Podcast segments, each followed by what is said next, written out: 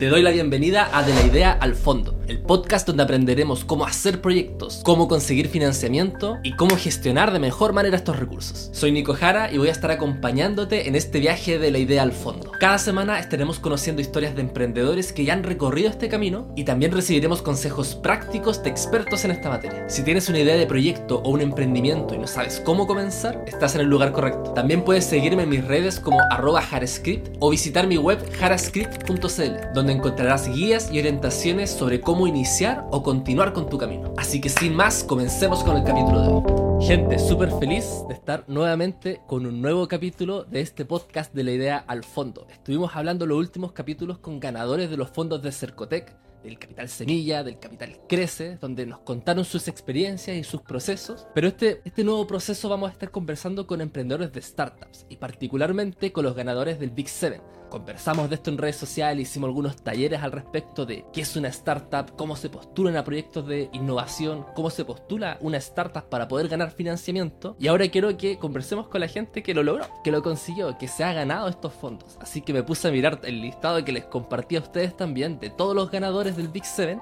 y elegí algunos proyectos que me, me llamaron bastante la atención y hoy día estamos con Nicolás Cami, el emprendedor de Bambe, cofundador de este emprendimiento que se define como una empresa de tecnología que presta servicios de cobranza. Nosotros como emprendedores, si estás emprendiendo o si quieres emprender, tienes que saber que el efectivo es el rey. La plata es la que hace que realmente el negocio funcione. Una de las tres causas, y probablemente Nico lo tiene mucho más claro que yo, de por cuáles las pymes finalmente no logran sus objetivos, terminan cerrando o quebrando, porque se le acaba el efectivo. Y eso a veces no tiene que ver con que sean malos negocios, se trata de que la plata a veces se te acaba antes de tiempo. Y es algo que es un problema gigante que el equipo de Bambe con Nico Kami están buscando resolver. Así que me pareció un tremendo proyecto y quiero que Nico nos pueda contar la historia de cómo formaron esto, qué es lo que hicieron, qué, qué paso han dado hasta acá cómo llegaron, se enteraron de Startup Chile, cómo ganaron financiamiento y una serie de cosas que va a ser fascinante poder aprender directamente de Nico. Así que, Nico, súper agradecido de que puedas estar acá hoy día compartiendo estos minutos con nosotros, de poder contar tu experiencia que estoy muy seguro que nos va a servir un montón. Así que me gustaría darte ahora a ti el pase para que te puedas presentar, nos puedas contar quién eres y, cómo llegaste de alguna manera a formar BAM, quién los ha traído hasta acá. Oye, buenísimo, Nico, muchas gracias por la invitación. Para mí es un placer estar acá. A mí me gusta muchísimo desde muy chico de todo el mundo del emprendimiento, del startup, de los negocios. Y uno de, mi, de, de, las cosas que más me gustaría hacer más adelante, cuando vaya ganando cada vez más experiencia, es poder seguir colaborando de cualquier forma, aportando el granito de arena ahí para que todos vayamos aprendiendo de las experiencias de todos. Al final hay muchas cosas que uno puede prevenir si es que escucha a otras personas que se han caído en las mismas cosas. Así que feliz de estar acá. Eh, me presento súper cortito, yo soy Nicolás Cami, soy emprendedor eh, un poquito desde muy temprana edad en realidad, soy ingeniero civil industrial también. Y mm, yo partí en el mundo de los negocios apenas entré a la, a la universidad porque siempre tuve un poco la mentalidad de resolver las cosas que a mí no me gustaban. O sea, desde chico no era una persona que alegaba y no hacía nada al respecto, siempre tomaba un poquito de acción y cuando entré a la universidad lo que más me molestó, yo estudiaba en la Universidad Católica, eran las filas gigantes que habían en los almuerzos y ya perderme, no sé, 45 minutos, tener que almorzar rajado e irse, me molestó profundamente y ahí traté de partir con un primer negocio en donde se llama Skip It, como saltar y comer, para poder saltar y prepagar las filas de los almuerzos, entonces siempre metido ahí un poco el mundo del emprendimiento. Después tuve la oportunidad de con ese proyecto ganarme una beca para ir a estudiar un semestre, un año en realidad, a Berkeley, en Estados Unidos, trabajar ahí en Silicon Valley también. Estuve un año, volví a Chile, seguí con otros negocios, abrí mi primera pyme que se llama Fogonazo SPA, que eso da un poquito el pase de gol a lo que estamos haciendo hoy en día. Eh, después voy para allá y bueno, estuve con ese proyecto en paralelo con la universidad siempre, eh, a tiempo completo, estudiando y trabajando. Llegamos a hacer grandes cosas y tener varios clientes corporativos, bodega y todo, pero después me equivoqué en, en, en, varias cosas y decidimos cerrar la empresa porque nos empezó a ir, nos empezó a ir mal, vino el COVID, pasaron distintas cosas. Eh, y hasta que después salí en la U, no sabía qué hacer, me metí un poco a consultoría, duré cuatro meses, eh, después me metí a otra startup y ahí fue donde conocí a uno de mis socios, o bueno, a mis dos socios en realidad, y partimos pimponeando esta idea de Bambi, eh, trabajando ahí un poquito al principio, yo creo que como muchos emprendedores que tú conversáis, eh, con una idea, trabajando los fines de semana, resolviendo un dolor que tenía yo en mi negocio anterior, que era, oye, tengo 60 personas que son negocios pequeños, que les tengo que cobrar por WhatsApp, que se me olvida la fecha de la facturación, que hay que estar encima, que concilia el banco, entonces partimos armando un sistemita eh, súper básico que mandaba WhatsApp, que, link, que mandaba un link de pago, pero ni siquiera conciliaba el movimiento, entonces así partió la cosa, trabajando los fines de semana de a poco. Y bueno, yo te diría que ya en septiembre que le empezamos a poner un poquito antes quizás, a poner harto empeño, a hablar con un par de clientes y nos encantó la tecnología, nos encantó la visión de producto que tenemos hoy día más a largo plazo que ha ido mutando obviamente y, y nos fuimos, yo me renuncié a mi trabajo anterior y me, metí ahora 100% en esto, igual que Matías y Diego, mi socio, eh, así que por ese lado nace el tema. Perdón el monólogo, pero era para dar como toda esta introducción rápida de quién soy más o menos y cómo llegamos para acá. No, buenísimo, es justamente lo que queremos saber, entender las motivaciones, el por qué estás haciendo lo que hace, así que nos queda clarísimo. Y sin duda, algo que se valora mucho dentro de, de los emprendimientos, sobre todo los tipos startup, es que cuando tú creas un proyecto tienes que conocer muy bien el problema. Y aquí tú nos estabas contando de que este problema es algo que tenían ustedes en la empresa anterior, el tema de las cobranzas, la gestión y todo eso que va implicando y que me va quedando claro de que esa es la motivación principal por la cual inician este proyecto. ¿Cuántos socios son actualmente en el equipo? Nosotros somos tres socios, somos un equipo bien especial porque en realidad somos los tres exalumnos del mismo colegio, los tres exalumnos de la escuela de ingeniería y los tres estuvimos trabajando en, el startup anterior, en, en, Carbook, donde trabajamos juntos.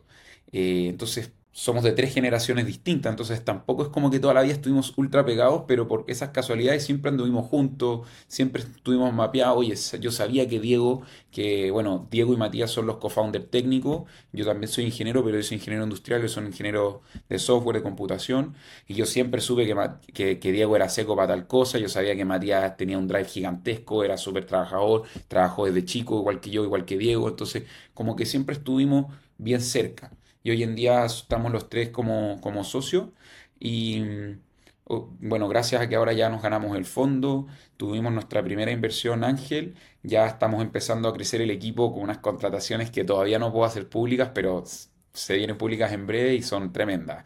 Nuestra visión un poco ahí es que el equipo es súper, súper importante, la verdad. Y mil por ciento de acuerdo contigo en eso. A mí me gusta harto eso de Startup Chile, que en la página de hecho declaran de que invertimos en, fundadores. No invierten necesariamente, por supuesto que es importante la idea, el proyecto, el problema que está resolviendo, pero tienen súper claro de que el equipo fundador es clave para el desarrollo del mismo proyecto. Así que buenísimo lo, que nos estás contando del equipo que ustedes tienen actualmente. Entonces, vamos a la materia que nos convoca. Eh, nos gusta conocer acá cómo, cómo se hace esto de poder tener financiamiento para desarrollar la idea. Eh, muchas veces nosotros hablamos de esto también en, otros capítulos donde eh, el financiamiento no necesariamente es lo más importante al inicio. Eh, hay muchas otras cosas que uno debe tener resueltas antes de, como tener claro cuál es tu equipo de trabajo, cuál es el problema que estás buscando resolver. Puedes eventualmente crear ciertos prototipos o productos a costos muy bajos, ¿cierto? Que te permitan validar ciertas cosas. Y luego de eso probablemente estás en un buen minuto para poder conseguir financiamiento y que te ayude eh, a poder hacer crecer esto que ya construiste. Ustedes ganaron actualmente el Build en Startup Chile, ¿cierto? Eh, ¿Es el primer fondo que se ganan? ¿Cómo fue este proceso de conocer Startup Chile y querer postular? Perfecto. Oye, primero que nada, estoy mil por ciento alineado con tu visión. O sea, mucha gente se vuelve loco con, oye, levantemos plata, levantemos plata. Nosotros no teníamos ninguna intención hasta hace muy poco que ya tenemos nuestro norte más o menos claro, porque todavía estamos en, obviamente en fases iniciales y tenemos obviamente nuestros clientes, sabemos para dónde vamos, pero nosotros somos súper partidarios de que es súper, súper importante entender el problema, pilotear las cosas, tener cliente antes de salir a, levantar plata, porque si no hace, si no primero no hace puras tonteras con la plata, te la empezáis a gastar en cosas que que si no la tuviera y no te la, no, no, te la gastaría. Y, o sea, nosotros hasta hace, bueno, hoy en día nos, como que nos permió esa mentalidad de ser súper cuidadosos con la plata. O sea, yo, yo el otro día tuve que pagar un software de, de 30 dólares y me duele la guata, no quiero pagarlo, ¿cachai? Porque venimos de esa escuela de que cada peso acá vale, ¿cachai? Entonces, es esa, esa, esa mentalidad y, esa como claridad de para dónde va tu producto, creo que es importante obtenerla antes de salir a levantar plata, así que ese es un tip que yo también eh, comparto un montón.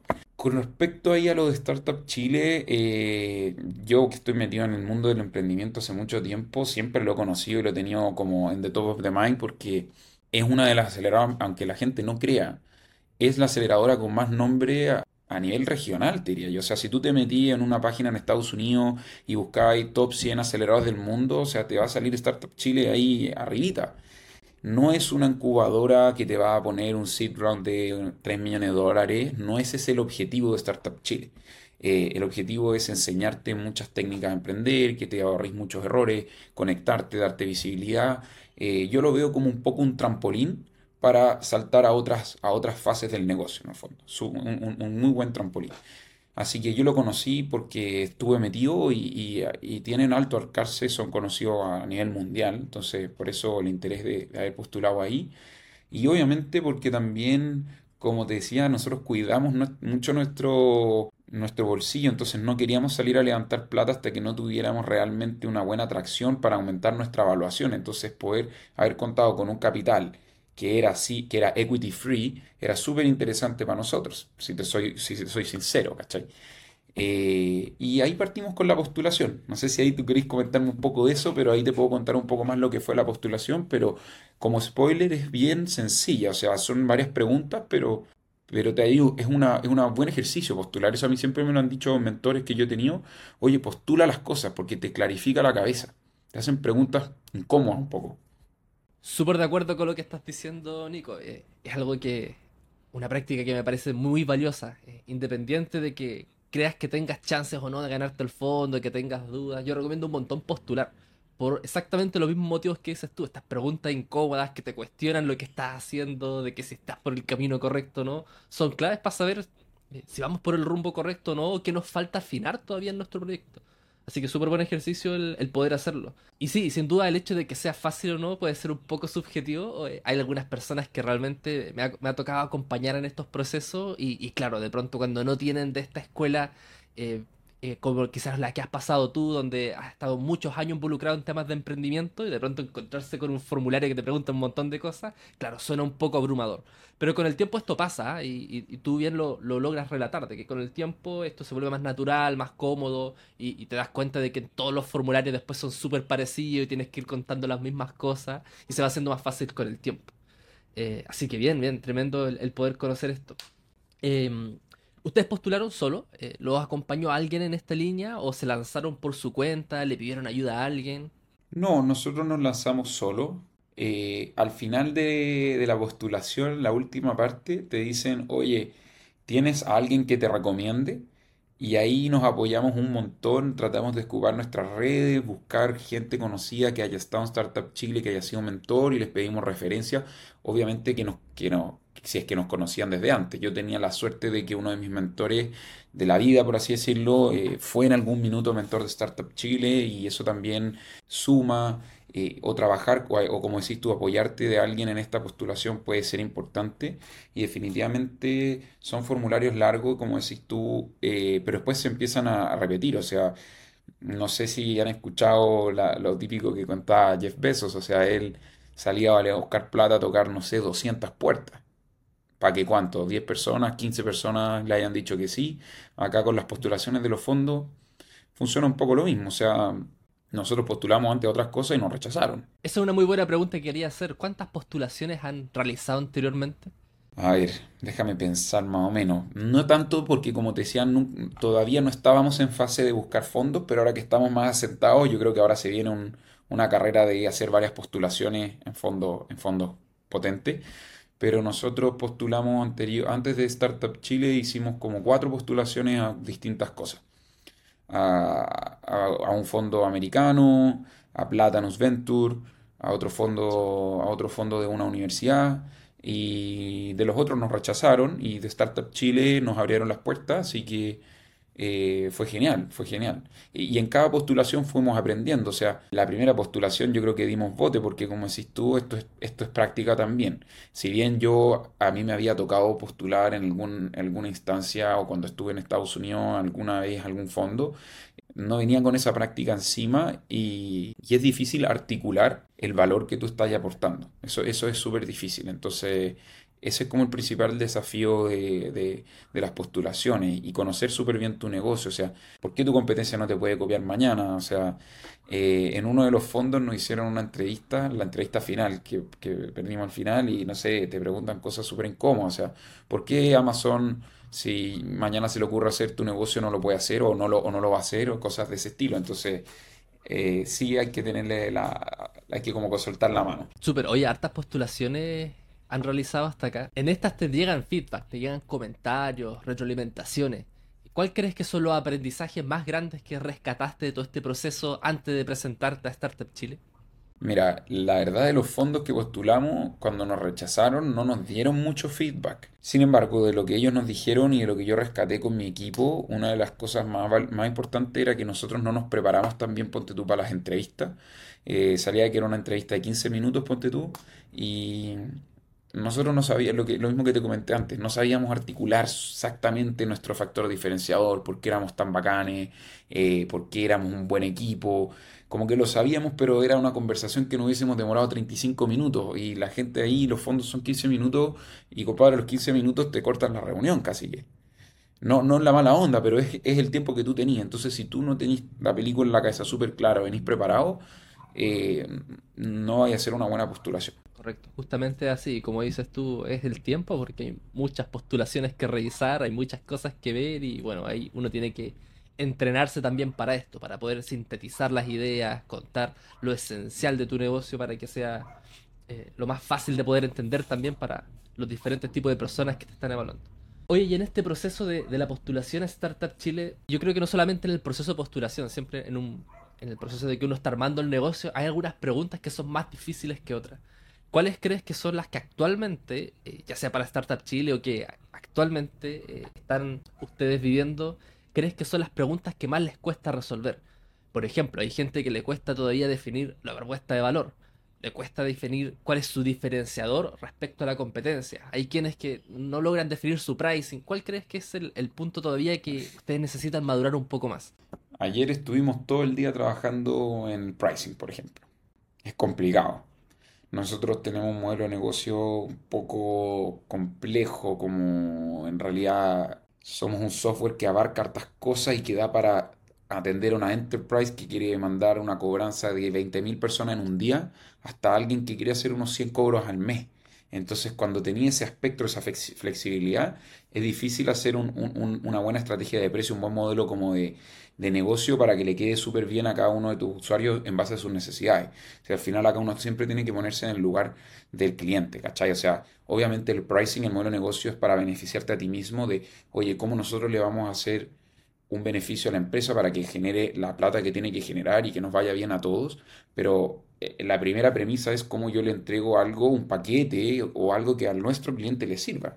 Entonces, esa pregunta del modelo de negocio es difícil, pero yo me gustaría dar la recomendación a la gente que esté partiendo o que esté con un negocio, que no se abrumen tanto con eso porque nosotros lo hemos cambiado mil veces y va a seguir mutando, yo sé que va a seguir cambiando y, y va variando, o sea, no está escrito en piedra. Entonces, está, piensen algo bien, bien armadito y tienes a la piscina y vean si es que la gente les paga lo que ustedes están proponiendo que les quieren, que quieren que les paguen en el fondo. Eh, entonces, ese, eso es una pregunta difícil y ese es el tip que yo les podría compartir ahí, que fue lo que hicimos nosotros, eh, partimos cobrando. Ah, hay un error con respecto al pricing que yo creo que también ahí lo ha comentado harta gente, es que uno como emprendedor al principio anda como con con el susto de cobrar en el, en el sentido de que casi que quiere dar su solución gratis.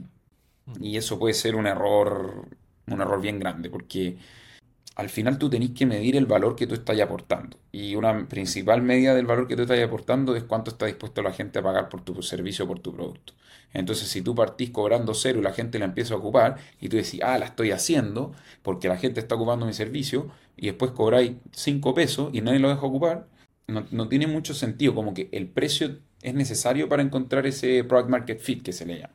Esa, es un, buen comentario. Y la otra pregunta que yo creo que es difícil es el articular, como te decía yo, la, propuesta de valor.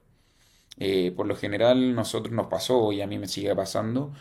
Generalmente vendemos funcionalidades de nuestro producto. ¿Qué te resuelve? Oye, esta cuestión automatiza la cobranza. Esta cuestión eh, te consigue al banco. Y esas son funcionalidades. Lo que uno tiene que verdaderamente poder articular es el valor que esto va a aportar. Es decir, oye, esto te va a disminuir tus costos operativos, te va a facilitar, te va a dar visibilidad de tus procesos, te va a aumentar por 15 tu capacidad, va a atender y te va a permitir entregar una mejor experiencia del usuario en donde ellos van a poder sentirse mucho más acogidos, más entendidos, ¿cachai? E, esa es como la diferencia. Súper buenos los puntos que, que indicaste me gusta lo que hablaste sobre el tema del pricing y vincularlo con el valor que está aportando. Y que eso es súper particular para cada negocio. A veces uno cae, y lo digo porque a mí, a mí en ocasiones también me pasaba de que uno tiende a irse rápidamente a copiar el formato SaaS y meterle un precio, comparar un poco con la competencia y lanzaste. Que puede ser una buena estrategia para iniciar, para no darle tanta vuelta, pero finalmente uno tiene que, como dices tú, de, cobrar de acuerdo al valor que estás entregando. Recién estaba terminando un proyecto en el que estaba trabajando junto a un equipo eh, en el que ellos tenían una solución en el que el valor que les entregaban al cliente eh, era un poco variable porque dependía de, de, cómo funcionaba el rendimiento también de su mismo producto o servicio pero ese valor podría significar decenas de millones de pesos al año. Entonces, cuando estás generando un valor que significa te voy a reducir costos en decenas de millones de pesos o te voy a aumentar ventas en decenas de millones de pesos, por supuesto que eh, el precio de, esto puede ser, puede ser muy distinto y hay que analizarlo y, meter un poco de cabeza también a ver cómo, lo, cómo llegamos a algo que, que el cliente también perciba ese valor y esté dispuesto a pagarlo. O sea, eso es, si es que uno puede ponerle la matemática y decir, oye, si tú ocupas mi servicio, tú vas a ganar X, entonces compárteme un 10% de este X que yo te voy a hacer ganar. Esa es la mejor manera de hacer un pricing, creo yo. Pero eso es difícil de hacer de repente. De todas maneras, exactamente. Cada negocio tiene su particularidad. Oye, Nico, y ahora hablando ya de la adjudicación. Eh, ustedes lo postularon, ya nos contaste el proceso, lo difícil, y ahora que están en esta, en esta etapa de, adjudicación, nos dice que ustedes ya se están dedicando tiempo completo al proyecto. Eh, sería bueno que nos puedas contar muy brevemente también eh, cuáles son las expectativas que tienen aquí con Startup Chile. Eh, por si todavía hay dudas, podrías contar muy brevemente también lo que hacen ustedes actualmente como, como empresa y qué es lo que les gustaría hacer de aquí a los seis meses saliendo en este ciclo de Startup Chile y, y cómo se proyectan en esto. Bacán, buena pregunta. Mira, nosotros ahora ya que estamos en este proceso, ya una, una vez dentro de Startup Chile, nuestras expectativas del programa como tal es aprovechar un montón sus redes, sus mentores eh, y un poco el ecosistema que se genera de relacionarnos con otros founders que están en la misma etapa que nosotros y otros que están más avanzados, como los que están en el programa Ignite o en el programa Growth, por ejemplo. Eso, eso creo que es súper importante del programa. Y nosotros actualmente lo que estamos haciendo es revolucionando la forma de cobrar a través de la forma en la que nos relacionamos con los, con los clientes mediante inteligencia artificial. Hoy en día nuestro producto se diferencia por la capacidad que tenemos de manejar las comunicaciones. O sea, hoy en día por WhatsApp una inteligencia artificial va a entender tus dolores, te va a poder ofrecer descuentos, planes de pago y después no dejarlo en un chat en WhatsApp, sino que traer esta información, llevarla a las bases de datos, ajustar todas las cosas. Entonces, como te decía, estamos aportando mucho valor en aumentar las tasas de recupero, reduciendo los costos operacionales, eh, aumentando las capacidades de un equipo. O sea, hoy en día con una persona podéis gestionar la cobranza de miles de, cobros que tú necesites gestionar, de distintas industrias además.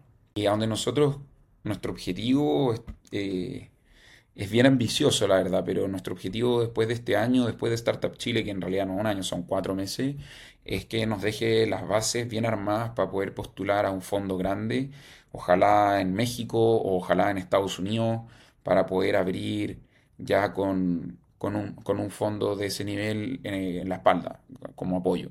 Es un poco nuestro, nuestro objetivo y, nosotros apuntamos no, no, como dado que nuestro factor diferenciador es nuestra tecnología de inteligencia artificial, comunicaciones, ya nos estamos dando cuenta que muchos clientes llegan a nosotros de, oye, yo quiero esto para marketing, yo quiero esto para ventas, yo quiero esto para atención al cliente, y se lo estamos entregando y está funcionando increíble. Entonces, todavía lo estamos ahí eh, cuajando cómo esto conversa con nuestra tecnología actual, pero queremos solidificar nuestra oferta en ese sentido también, en cuanto a producto.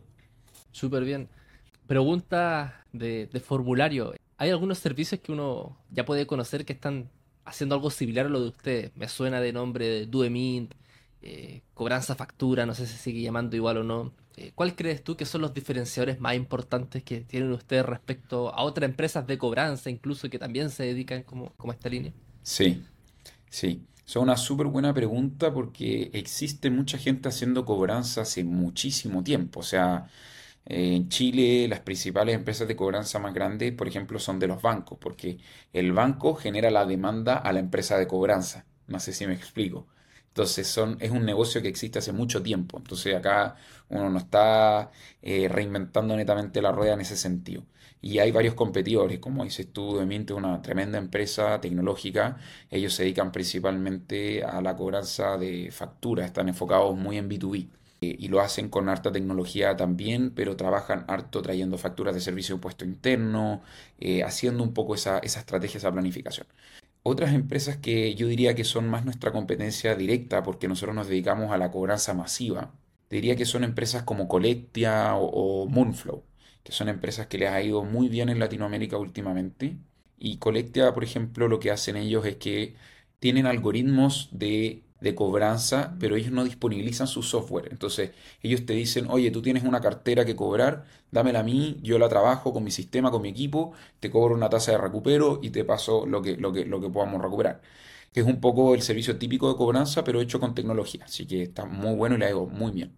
Nosotros, a diferencia ahí, en ese sentido, sí disponibilizamos el software y, eso nos permite entregar una herramienta a una, a una, gama mucho más grande de clientes. Porque si tú vas, por ejemplo, a una clínica veterinaria, ellos no tienen una cartera de cobranza de 100 millones de pesos o más. Eh, ellos tienen un problema de cobranza operativo, de cobros recurrentes que necesitan recolectar, de personas que se les atrasan una o dos semanas. Entonces, Colectia en ese, en ese caso particular ahí es, es como que apunta a un nicho un poco distinto. Sin embargo, Moonflow, que yo es la otra que te comentaba, eh, sí es un software de, cobranza que disponibiliza su herramienta y ellos han hecho muy bien la parte de estrategia de, cobranza. Ellos analizan los portafolios con inteligencia artificial y te dicen, oye, por este canal va mejor en estos tiempos, eh, te, te, hacen proyecciones de cuál es la probabilidad de que tú vayas recuperando. Entonces, en ese sentido, Moonflow también lo ha hecho súper bien. Nuestro factor diferenciador acá es relacionarnos con los clientes nuestra, nuestra tecnología en cómo hacemos que podamos atender a mucha gente de una manera muy bacán, eh, con, una inteligencia artificial súper humana, súper compresiva, que no se marea. Ahí yo no puedo entregar la salsa secreta, pero hemos desarrollado una tecnología en donde hay varios asistentes que se encargan de varias partes de los procesos. No es una sola, un, solo mono ahí que hace todo en el fondo.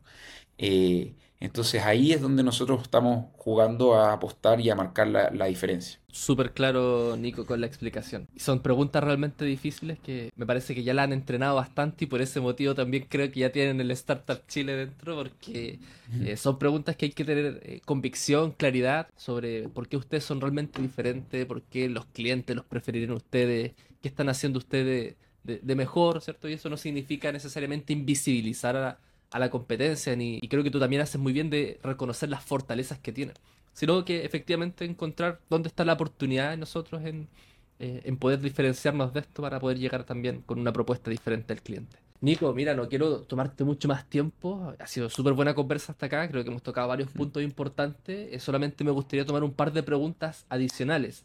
Y solo para poner en, contexto y en resumen, porque sé que siempre se va sumando gente y de pronto hay gente que puede estar un poco perdida con todo esto de que hemos hablado, pero en Startup Chile eh, tenemos nosotros diferentes líneas de financiamiento. Tenemos el Build, tenemos el Ignite, tenemos el Growth. El Build es para empresas que están iniciando, que normalmente no tienen ventas, pero que ya tienen algo más o menos construido. Eh, que dan un fondo de 15 millones de pesos, creo que vieron la, vez anterior, ¿no? Luego viene el, Ignite, donde te piden tener ya algún nivel de venta, algún nivel de tracción. Y luego viene el Growth, cuando ya te piden hoy que tu empresa realmente esté con un producto finalizado, que la gente está comprando y te permita poder escalar. Eh, dentro de lo que tú comentaste, Nico, eh, decías que querías buscar financiamiento en líneas más grandes, ¿cierto? Probablemente fuera. Eh, ¿Te visualizas también continuando dentro de Startup Chile las siguientes líneas, eh, yendo por el Ignite, el Growth? Sí, yo creo que eso, eso a priori te diría 100%, creo que, y le tengo mucha fe al programa, así que eh, a priori te diría que totalmente, pero eso va a ser una respuesta que se va a dar dependiendo de cómo vayan las cosas de acá a finales del programa, porque si la, si la reventamos como la queremos hacer, es muy probable que, tengamos que ir tomando o dosificando un poco nuestras, priorizando un poco nuestros esfuerzos, porque estar en un programa de aceleración también implica dedicación, eso también quizás es algo que no hemos comentado. Eh, acá uno tiene que darle eh, el, empeño, ponerle empeño al, programa. Hay cosas que son obligatorias, hay que ir a charlas, hay que participar de ciertas cosas, hay que hacer reportes, hay que hablar con los mentores. Entonces no es como que ay, te, dejo te dan la plata y uno queda libre de hacer lo que uno quiera. Eh, hay que ponerle empeño y esa es la idea del programa también, porque esa es la manera en donde le saca más, mayor partido. Entonces, requiere energía por parte del equipo de los fundadores. Entonces, dependiendo de cómo estén en la situación en, ese entonces, es que vamos a tomar esa decisión, pero a priori yo te diría que encantado de seguir en Startup Chile. Solo para reforzar un punto de lo que tocaste, todas las líneas de financiamiento funcionan distinto. Eh, algunos te pasan la plata, otros te la pasan de a poco, otros te dicen no, gasta tú, yo te la devuelvo. Eh, pero siempre hay de, mano, de la mano una rendición, de rendir cuentas. Uno no puede gastarse la plata en lo que quiere, tiene que ir apegado al proyecto, al plan de trabajo, etc. Eh, ¿Cómo va a funcionar esto para ustedes en Startup Chile para que nos puedas contar también y, la gente al menos sepa cómo se, se viene este camino? Startup Chile funciona bajo la metodología, como dices tú, de rendición. Eh, hay cierto, hay, de hecho, esa es una parte que está súper bien armada porque como está, es un fondo que está financiado por Corfo, eh, está súper regulado. Y lo cual es súper bueno porque es importante que se transparente y se justifique súper bien la plata del gobierno que se está ocupando y que se está invirtiendo en, proyectos que pueden al final levantar y, generar empleo. Y creo que por eso a mí me encanta Startup Chile también, porque encuentro que es una iniciativa tremenda en ese, en ese aspecto. Entonces, que esté bien, bien supervisado, importante. Está, estás bien supervisado porque primero a cada startup le ponen un validador técnico de, de financiamiento y después como un un validador legal, por así decirlo. Entonces, tú tienes que armar con el validador técnico un esquema de en qué quieres gastar la plata, cuánto vas a gastar en qué cosa, y él te decir, ah, sí, perfecto, o no, sabes que si te quieres gastar 500 mil pesos en salidas de restaurantes, creo que no aplica, entonces no lo puedes pasar al área legal, entonces pasa como por dos validaciones. Y una vez que te aceptan el plan de, de, gasto, por así decirlo, tú empiezas a gastar, a gastar, y a fin de mes tú tienes que hacer la rendición y después está la segunda área que lo va verificando, por así decirlo, nuevamente en que esas rendiciones hayan correspondido a lo que tú planificaste. ¿En qué tienen proyectado gastar la plata de ustedes en, en esta pasada? Nosotros lo que vamos a hacer es consolidar un poquito nuestra máquina de venta. Por eso otra, nosotros como somos tres founders, yo me dedico al, yo soy el CEO y me dedico al área más comercial pero igual es súper operacional, o sea, súper técnico igual. Entonces, lo que vamos a hacer en, este proceso, vamos a ocupar estos recursos para poder solidificar un poquito nuestra área comercial. Entonces va a entrar una persona a trabajar eh, conmigo directamente, fortaleciendo los procesos de venta, armando esta maquinita para que sea lo más estable lo más predictible, predecible posible. O sea, armar nuestros funnels de venta, cómo vamos a salir a capturar las leads, cómo vamos a cerrar este proceso. Eh, toda esa parte comercial la, queremos dejar sólida y va a entrar otra persona también en el área de producto. Entonces ahí serían Matías y Diego en el área de producto, en el área de tecnología y se sumaría un tercero también ahí. Eso es principalmente. Eh, Excelente. Y, es como bien... sí, es bien straightforward, o sea, producto y ventas, que eso es lo que hay que hacer al principio. Exactamente, ¿no? Y súper bien pensado. Lo bueno es que Startup Chile también te da un poquito más de flexibilidad en ese sentido. Eh. A diferencia de ese de otro instrumento, Corfo, Corfo directo, digamos, eh, a veces un poquito más estricto en las cosas que uno se puede gastar. Uno tiene que decir al inicio del proyecto, oye, esto es lo que me voy a gastar la plata. pero las startups sabemos que cambian un montón, entonces de pronto tienes que hacer gastos que no planificaste o te diste cuenta que tienes que hacer una iteración y gastar en otras cosas. Y lo bueno es que Startup Chile eh, tiene un poquito más de flexibilidad en eso. Así que súper bien. Nico, última pregunta, ya para ir cerrando. Eh, y solo recordar de que eh, en este podcast nos escuchan emprendedores que ya llevan tiempo emprendiendo, eh, pero también gente que está iniciando, que tiene ganas, que está buscando alternativas, que está dando primeros pasos. Y tú ya has recorrido ciertas cosas que de seguro la gente va a apreciar mucho en este capítulo. Pero si pudieras dejar una, una recomendación final como importante para toda la gente que está iniciando, que está buscando el financiamiento, que quiere lanzarse, piensa como si te la contaras a ti mismo cinco años atrás. ¿Qué te dirías? ¿Qué, ¿Cuáles serían esos consejos claves que podrías dejarnos ahora para cerrar? Uy, hay varios. Pero, mm, a ver, voy a pensar en un par que yo creo que son, son bien importantes. Cuando uno va a emprender tiene que encontrar un balance entre moverse rápido, atreverse, tirarse a la piscina y hacer las cosas a, a las tontas y a locas, como se dice. Hace poco me tocó hablar con unas personas que iban a hacer un proyecto y no iban a hacer un MVP, iban a levantar no sé cuánta plata, invertir no sé cuánta plata, nunca habían trabajado en esa industria, entonces como que te abrumáis por la idea y te tiráis y después como que hay que moverse rápido, muy rápido, y hay que tirarse a la piscina, pero también hay que hacer las cosas meditadas. Yo me equivoqué en eso, en el negocio que yo te contaba ahí en Fogonazo, cuando era más joven, cuando tenía 20 años y tomé decisiones apurados como por, por porque me, empezó a, se me empezaron a iluminar los ojos porque me estaba empezando a ir súper bien y no estaba yendo bien y dije ya voy a invertir más y voy a traer estas cosas y voy a contratar bodega y cosas así y no fue mal y uno se equivoca y ahí uno se puede caer fuerte. Entonces creo que eso es, una, es una buen, un buen consejo. No sé si te ha tocado verlo ahí un poco con, con otros emprendedores que te han comentado un poco lo mismo o sea muerte rápido pero piensa lo que, lo que estáis haciendo también de todas maneras es una de las cosas que, el emprendedor ya que ya lleva unos, tiempos dándole vuelta, lo que más reflexiona y dice, oye, quizás debía haberme movido más rápido, debía haberme lanzado antes, debía haberle pensado menos, debía haber salido antes y, y sí, sin duda súper alineado y creo que es un recordatorio finalmente para todos los que nos dicen lo mismo y que, bueno, tenemos que encontrar la manera, ¿cierto?, de poder eh, lanzarnos y poder aventurarnos a hacer las cosas que estamos planificando hacer. Sí. Y, ahí en esa misma línea, una última cosa que va en esta misma línea es eso, eso que dicen en todos los lugares o los emprendedores, como, oye, trate de validar tu idea y pruébala, eh, en serio. Traten de conseguir que alguien les pague por lo que están haciendo cuanto antes. Esa, esa, eso es súper, súper importante. Y aprendan un poco, yo creo, como a, es algo que yo conversaba con mi hermano chico hoy día, él está estudiando ingeniería comercial. Y le dije, una de las cosas más importantes y las habilidades, una de las habilidades más importantes que podía aprender es aprende a vender.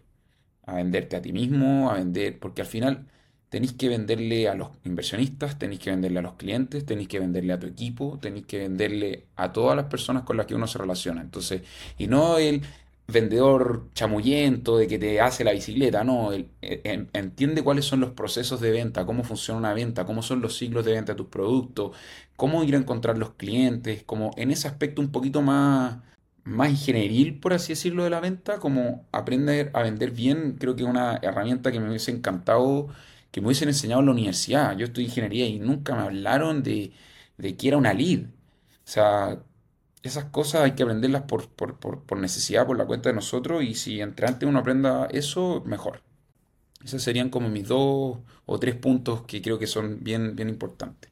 Súper buenos recomendaciones que nos deja Nico, y, totalmente de acuerdo con eso. ¿ah? El, hecho de saber venderse, de saber vender, eh, es algo que te va a servir para toda la vida emprendiendo, creando negocio, incluso si quieres trabajar en una empresa, eh, es una capacidad que necesitas saber mostrar. Oye, Nico, súper agradecido del tiempo, de verdad, fue súper buena conversa. Creo que tocamos varios puntos que van a ser de interés. No sé si nos quieres comentar dónde te podemos seguir, dónde podemos buscar del negocio de ustedes para que podamos ver más información, podamos también estar, eh, estar al pendiente de lo que van haciendo, de cómo va su proceso con Startup Chile. Bacán. Eh, sí, mira, la verdad que Eh, hace poco me puse, me puse un desafío personal de ser más activo y más constante con mis publicaciones en LinkedIn. Así que los que quieran me pueden seguir ahí. Eh, yo todos los días trato de publicar cosas que voy aprendiendo, que voy leyendo, que me van enseñando. Súper resumido, con una fuente, dos, tres puntos, una conclusión. Eh, creo que a la gente le ha gustado harto y ahí también vamos poniendo en la misma página de LinkedIn de Bambe los avances que tenemos y nuestra página web obviamente y los que necesiten también o quieran conversar o consejo o hablar sobre, sobre esos desafíos de cobranza, de comunicaciones, de engagement, también súper bienvenido a, conversar con nosotros. Buenísimo, te voy a pedir los enlaces para que lo dejemos aquí en, en Spotify y en YouTube y compartirlo en redes también para que los tengamos a mano y poder hacer el seguimiento. Hoy me, se me ocurrió una pregunta nueva a, propósito de lo que dijiste. Eh, ¿Te gusta leer? Eh, ¿Algún libro que recomendarías para emprendedores? Más que un libro, eh, son los ensayos de Paul Graham. No sé si lo has escuchado antes. Buenísimo, totalmente. Pero son, son increíbles. Eh, creo que es muy bueno. Y el otro que también es cortito y muy potente, muy directo, entre filosófico, súper startupero de tecnología, es Naval, el libro de Naval Rajevich. Excelente. Nico, agradecido una vez más. Nos seguimos encontrando en redes, eh, en WhatsApp.